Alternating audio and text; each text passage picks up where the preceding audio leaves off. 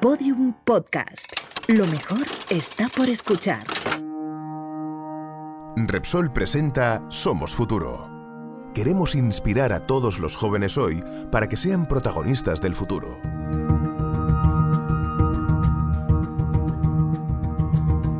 Hola, mm, ¿te puedes creer que hace unos días pff, se fue la luz en casa y apenas tenía cargado el móvil? Al principio me dio un poco de ansiedad, pero luego me tomé un tiempito para preguntarme, si cada vez somos más personas en el mundo y además somos más conscientes de nuestra huella de carbono, ¿cómo podríamos conseguir más cantidad de energía y más sostenible en el futuro? Si quieres saber la respuesta, bienvenida, bienvenido.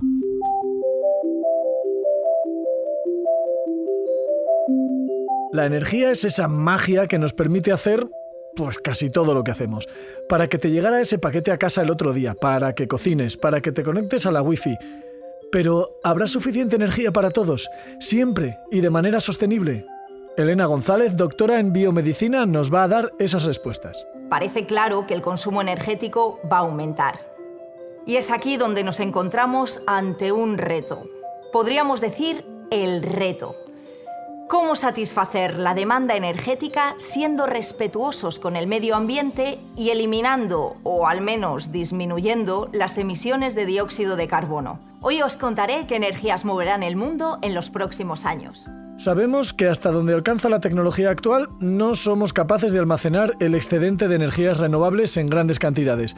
Para ello hacen falta algunas mejoras y grandes baterías, pero hay una alternativa que parece todavía más interesante. Otra opción es utilizar esa energía que sobra para producir hidrógeno.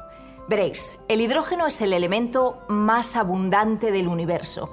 Puede almacenarse y usarse o bien como combustible o bien para producir electricidad. Sí, aunque no es fácil porque es un gas muy ligero y apenas existe en nuestra atmósfera. Pero sí podemos encontrarlo en otros compuestos, como el agua.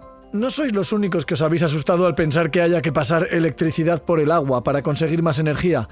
Elena tiene la fórmula. Podemos hacer pasar una corriente eléctrica por el agua, que os recuerdo que es H2O, y la molécula se romperá en hidrógeno y oxígeno.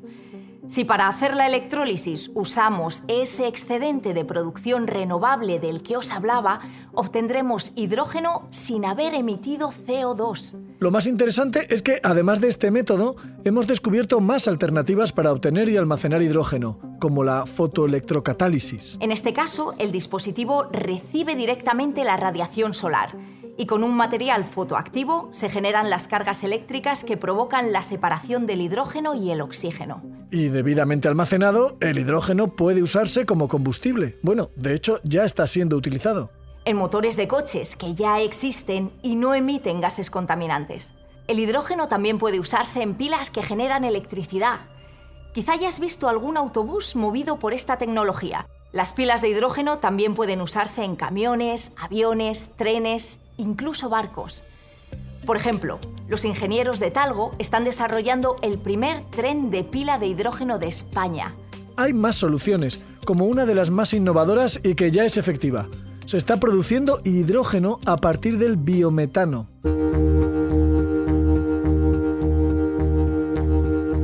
Puede que ya hubieras oído algo acerca de cómo el hidrógeno puede ser una de las fórmulas para obtener más energía y más limpia. Pero quizá no te suene tanto otra revolución que con la ayuda de Elena González vas a descubrir ahora mismo, los combustibles sintéticos a partir de hidrógeno. Uno de los usos más alucinantes del hidrógeno es que podemos utilizarlo para producir lo que se llama combustibles sintéticos que son como la gasolina o el gasóleo y tienen la gran ventaja de que se pueden usar en los vehículos actuales. En los vehículos actuales. Esta alquimia energética consigue que no emitamos dióxido de carbono a la atmósfera con un sistema interesante. Nos lo explica Elena. Los investigadores han conseguido crear estos combustibles usando solamente dos materias primas, el hidrógeno y el dióxido de carbono. Lo bueno es que el dióxido de carbono que necesitamos lo podremos capturar de la atmósfera. Así, cuando estos combustibles sintéticos se utilicen, liberarán CO2, que será nuevamente utilizado para producir más combustible sintético, haciendo que la emisión neta de este gas a la atmósfera sea cero. Lo que entra por lo que sale, pues ya estaría, ¿no? No, Lo cierto es que todavía nos queda mucho que investigar y que aprender del uso del hidrógeno. Nos queda un trecho para poder mejorar la obtención, el almacenaje, el transporte. Pero si de verdad queremos que el hidrógeno renovable sea una fuente energética real, debemos conseguir producirlo de manera masiva, almacenarlo y transportarlo hacia las fuentes de repostaje, lo cual no es una tarea sencilla. Así que vamos a necesitar a muchas personas que se dediquen a la ciencia y a la ingeniería del futuro. El estudio de las energías del futuro es un mundo enorme que aún tiene mucho por investigar y con miles de soluciones por descubrir. El futuro de la energía está en tus manos, o quizás en las de alguien a quien conoces.